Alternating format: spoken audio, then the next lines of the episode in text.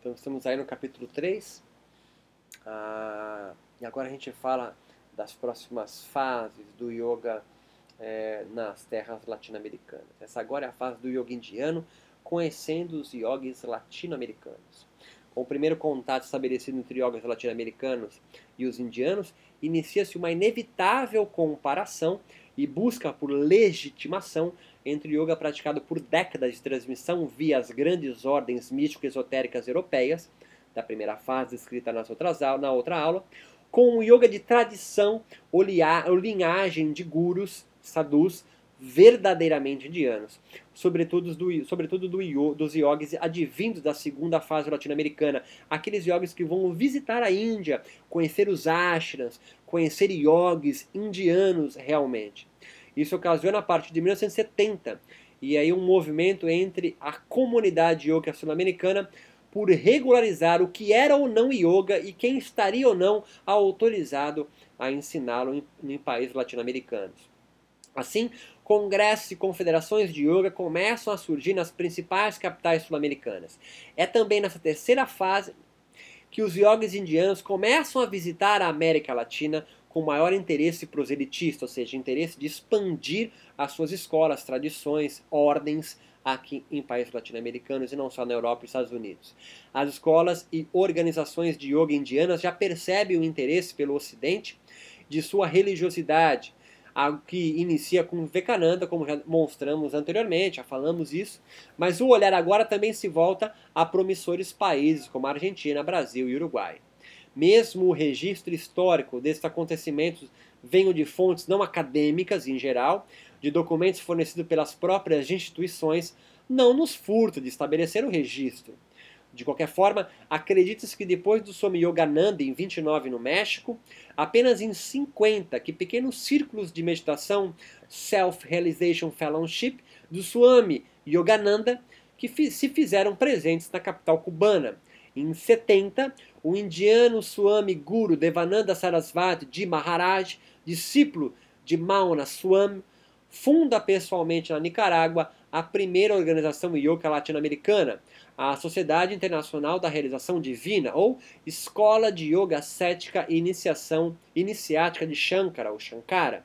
Alguns anos mais tarde, os discípulos mexicanos Sri Ramesh e José Luiz Palavitini Norori fundam na capital mexicana em 74 a Ordem do Centro Devananda de Meditação, já com distintos traços sincréticos cristãos, como podemos ler nos pronunciamentos de Norori abaixo, é, por exemplo, Cristo voltará para nunca mais voltar.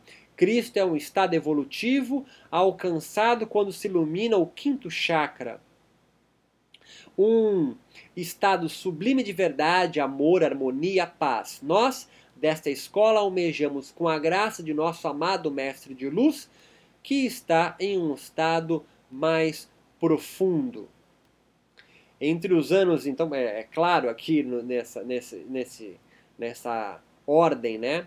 Yoga, a escola cética ou iniciática de Shankara no México, é uma clara, um claro sincretismo aí com o cristianismo e sobretudo com elementos nova era, né?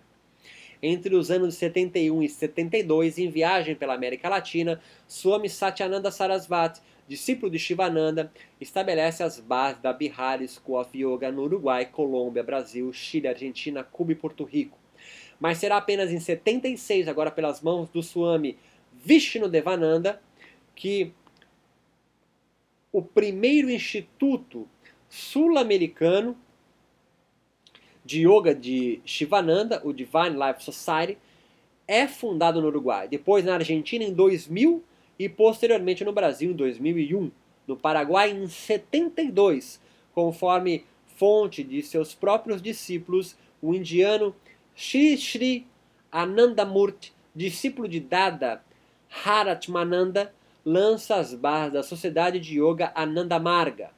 Em 75, Swami Satyananda, discípulo de Shivananda, funda o Satyananda Ashram em Brasília, no Brasil, sob orientação do brasileiro iniciado na Índia, Swami Hansananda Sarasvati. Ao longo dos anos 80, um, fator, um fato peculiar pode representar o que pretendo salientar na próxima fase de implantação da espiritualidade yoga brasileira. Ocorre um dos mais marcantes sincretismos do yoga com as religiões nativas latino-americanas. A fusão deste, do yoga, com o Santo Daime. Um terapeuta holístico e pertencente da religião brasileira Santo Daime veio configurando o que mais tarde se tornará a primeira fusão do yoga com a religião nativa sul-americana, chamada o Caminho do Coração, hoje com filiais nos Estados Unidos, na Índia e também, obviamente, no Brasil, em Alto Paraíso, em Goiás. Está muito bem registrado numa tese de doutorado de, de Labat, em 2000. Nesta mesma toada e período, outros dois yogis também irão configurar contornos bem brasileiros, como o, a, yoga terapia do professor Hermógenes, que mescla muito bem elementos cristãos, espíritas e da medicina holística, e o Swasti Yoga do mestre Rose, que mesmo influenciado por ordem ocultistas, trilhou um caminho ortodoxo, entre aspas, no yoga. E eu vou explicar isso por quê. A justificativa para eu chamar o Swasti Yoga de tradicionalista, entre aspas, reside na codificação que recebeu através de processos mediúnicos, místicos, de um yoga pré-védico, portanto, antes até mesmo dos Yoga Sutras de Patanjali. No entanto, mesmo que velado, é possível identificar fortes elementos da magia umbandista em seus discursos e construções espirituais yogas, como a utilização de amuletos e diversos processos de, proteção espiritual, que são ausentes na literatura do yoga moderno norte-americano e europeu, por exemplo. Os paradoxos e ambivalências são uma característica do yoga brasileiro. Assim, precisaria de uma outra tese para me aprofundar nas influências específicas que cada líder do yoga ou referência yoga brasileira recebeu para configurar o yoga que professa hoje. Sobretudo nesses dois personagens, né, Hermógenes e De Rose. De qualquer modo, nos concentraremos na dialética que nos interessa aqui entre saúde e salvação e as transformações soteriológicas de Samadhi, Kaivalya e os kleshas, que no Brasil vão ganhando contornos diferentes, muito mais materializados e muito mais relacionados à salvação ou à libertação ligados à saúde. Eu já adiantei isso em outras aulas, mas aqui eu venho alinhavando novamente para não se perder. Parece lícito estimar nessa terceira fase, então, que nós estamos finalizando, entre os anos de 50 e meados dos anos 80, o yoga na América Latina começa a conhecer e se aprofundar com o yoga divino da Índia propriamente dito e a desenhar o que os acadêmicos estrangeiros denominam posteriormente de yoga moderno, mas com fortes nuances do secretismo religioso brasileiro. Então aqui eu acho importante a gente é, é, salientar alguns pontos que são os de maior discórdia entre esse micro-universo yoga brasileiro. Se você é um acadêmico, é, talvez não lhe interesse tanto, mas é, é, é, é aqui é um dado importante, quase antropológico, para a gente ganhar essa ideia. até então, os yogis brasileiros, né, principalmente nas duas primeiras fases, é de 1970, 75, são pouquíssimos os yogis brasileiros que vão para a Índia. Deixei isso bem claro na, na aula anterior. Portanto, o yoga costurou no Brasil sincretismos próprios. É muito fácil condenar isso hoje, quando a gente tem uma, uma gama gigante de escrituras é, traduzidas até mesmo para português. Até 70, até 80, pouquíssimos yogis indianos, portanto de tradições indianas, legitimados pela tradição vedântica, do, enfim, ou dos natas, do hatha yoga, qual que seja a tradição do yoga, talvez por barreira idiomática, português e espanhol, nunca vieram para cá. Então são os yogis que vão sair daqui e vão para lá. E aqui é o pulo do gato. Muitos discípulos de mestres brasileiros ou destes europeus, mas sobretudo de De Rose, quando vão para a Índia em busca do Swasti Yoga, não encontram referência na Índia em, em nenhum lugar. A resposta que De Rose nos fornece, e eu não estou sendo um juiz, não é o meu papel, volto a reiterar, é que ele teve é, e, e, bebeu em diversas fontes e codificou o seu próprio yoga e codificou, portanto, a sua própria tradição.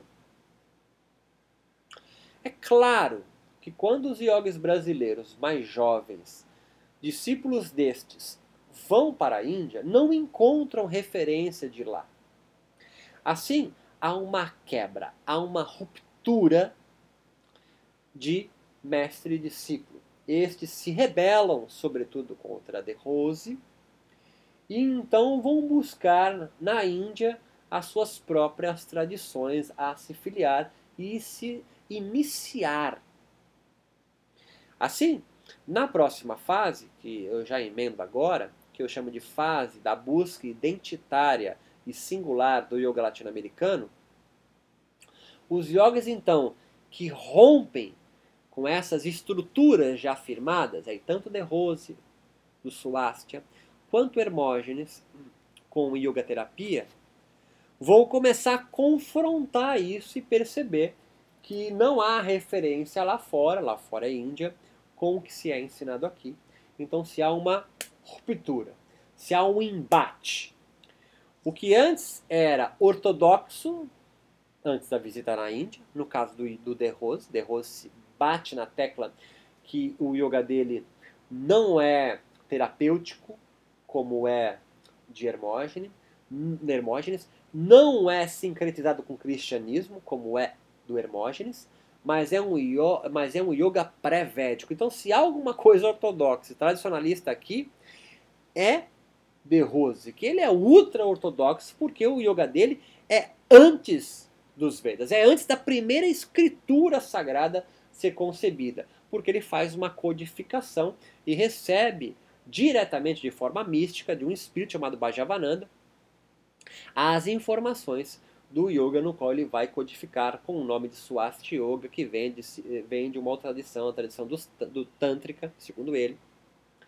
E aí uma, essa é, uma, parte do discipulado dele rompe e então vai fazer o um embate é, é, e, e, tentar quebrar, e consegue, a, a esse tradicionalismo que é preconizado é, por De Rose e também por Hermógenes. A partir de 1970, o yoga na América Latina já formou os seus próprios gurus e importou diversas organizações e linhagens do yoga moderno. Agora, os yogis latino-americanos buscam compor a sua própria identidade. Neste tempo, nasce uma luta por quem possui ou estabelece melhor as regras de conduta de um professor e escola ou linhagem do yoga. Assim, inúmeras associações, federações e confederações têm início e marca este quarto período do yoga latino-americano. O yoga agora, especificamente entre os anos de 1980 e 1990, ganha grande popularidade e corporifica sobremaneira as suas práticas corporais, né, obviamente, se confundindo entre uma prática de educação física, terá, técnica terapêutica ou atividade religiosa, espiritual, de caminho para transcendência, como em outras partes do mundo, como observa Xavier. No Brasil, o governo federal entra no Congresso Nacional visando incluir o yoga como um método exclusivamente físico, o que desautorizaria os líderes do yoga formarem seus próprios professores discípulos e ministrarem as suas aulas sem antes passar por uma inspeção federal. Em outras palavras, essa proposta legitimaria o Conselho Federal de Educação Física, CONFEF, é, é, é, é, que é erigido recentemente, aí erigido é, é, em 98, para fiscalizar as próprias práticas, fiscalizar as práticas yogas, tornando o yoga totalmente laico, portanto, o exercício direcionário yoga no país. Então, você lembra, em 70 já teve uma luta para tentar oficializar o yoga na, no, na América Latina com federações, né? E agora, em 98, há um movimento comandado é, por De Rose, sobretudo, buscando regularizar o yoga como uma atividade física, portanto laica. Não consegue, é quebrado por um movimento já tradicionalista agora, que luta por o yoga ser um caminho espiritual, portanto não passível de ser regulamentado ou fiscalizado por nenhum órgão federal. A contenda causa grande repercussão na comunidade yoga latino-americana e se resolve estabelecendo entre as duas partes, o governo brasileiro e a comunidade yoga brasileira, que o yoga não poderia ser fiscalizado por nenhum órgão governamental ou autarquia, pois se trataria de uma atividade filosófica religiosa e não exclusivamente corporal. Hoje em dia, a discussão está sobre outro ângulo, a inclusão ou não do yoga como terapêutica não convencional do Sistema Único de Saúde brasileiro. No entanto, essas propostas vão aos poucos minando a hegemonia da vertente yoga híbrida e permitindo a ala mais tradicional do yoga brasileiro levantar a sua voz.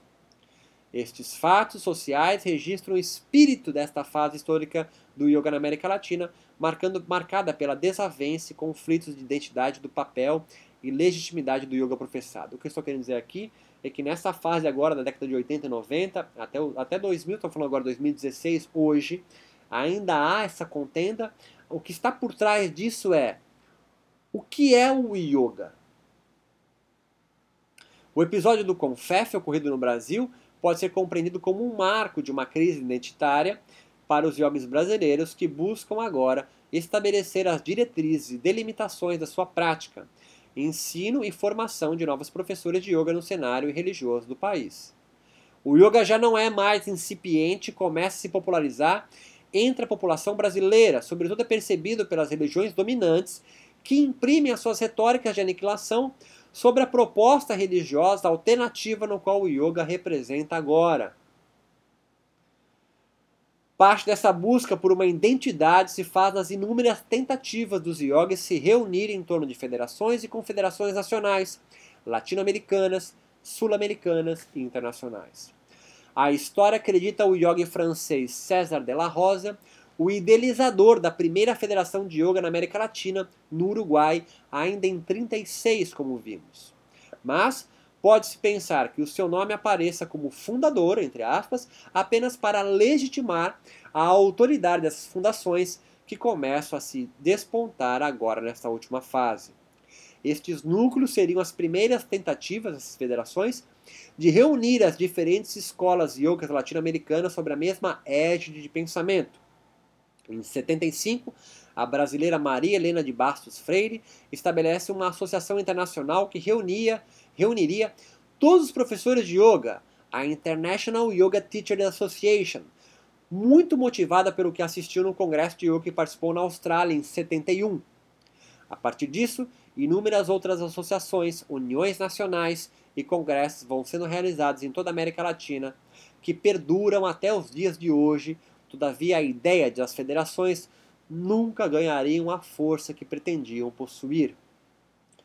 Mesmo sem um sucesso ou adesão requerido, a partir de 85, o argentino Fernando Esteves Griego, ou o nome iniciático Swami Matriananda, ex-discípulo do, entre aspas, tradicionalista Mestre de Rose, associada a outros jogos latino-americanos, funda a União Latino-Americana de Yoga, no intuito de agrupar as já existentes federações e associações nacionais de yoga, como da Argentina, Brasil, México, Chile, Colômbia, Uruguai, Cuba e Quebec, no Canadá. Além de promover intercâmbios e formar o Conselho Latino-Americano de Yoga. A partir de agora, Griego articula-se com outros líderes de federações de yoga mundiais para fechar acordos entre eles e a sua União Latino-Americana. O intento de Griego gera frutos. Em 87 ocorre o primeiro é, é, ocorre é, o primeiro de inúmeros congressos latino-americanos e mundiais de yoga em geral, tendo ele mesmo, Griego, ou seus discípulos e amigos na presidência das bancas e das federações. Nenhuma delas, entretanto, consegue estabelecer um diálogo integrativo entre todas as diversas linhagens e denominações de yoga moderno existentes no território latino-americano. Outro aspecto do yoga neste período, e que se torna o grande propulsor do yoga e fonte de rendimentos financeiros, é o estabelecimento de cursos regulares de formação para professores de yoga. Um dos primeiros cursos de formação ocorre em 81 apenas, olha só, através de um romeno radicado no Brasil, George Kritikos ou Swami Sarvananda, discípulo de Léo Costet, aquele do Rio de Janeiro, no Brasil, Caio Miranda. segundo uma, até uma dissertação de mestrado de Sanches. A partir do sucesso desses cursos de formação, desses cursos de formação, aumenta-se a demanda de professores de yoga e a popularização do yoga e vice-versa. Parte desse público de yoga, de professores de yoga moderno, se tornam devotos de seus líderes espirituais responsáveis pela sua formação, mesmo que na sua maioria de forma velada. Eu vou entrar nisso mais à frente. Diferenciando o yoga moderno dos demais novos movimentos religiosos nova era de característica errante. Aconselho, se você se perdeu aqui na denominação nova era, a ouvir um dos meus podcasts que eu associo nova era com o yoga é, no Brasil e no mundo. É bem interessante. Essa característica não errância, não errante, é, pode ser um indicativo do yoga agora já ir se configurando com uma nova possível denominação religiosa ou tradicionalista, espiritual, autônoma e por isso responsável por constituir contornos mais definidos da sua espiritualidade ou religiosidade, como legitimação de seus líderes, mas também de apresentar uma proposta soteriológica adaptada à cultura que se insere agora. proposta soteriológica, volto a te dizer, é qual é a proposta de libertação do yoga. Né? O yoga tem uma proposta muito clara de libertação do fim do sofrimento, da vida plena, se você assim preferir.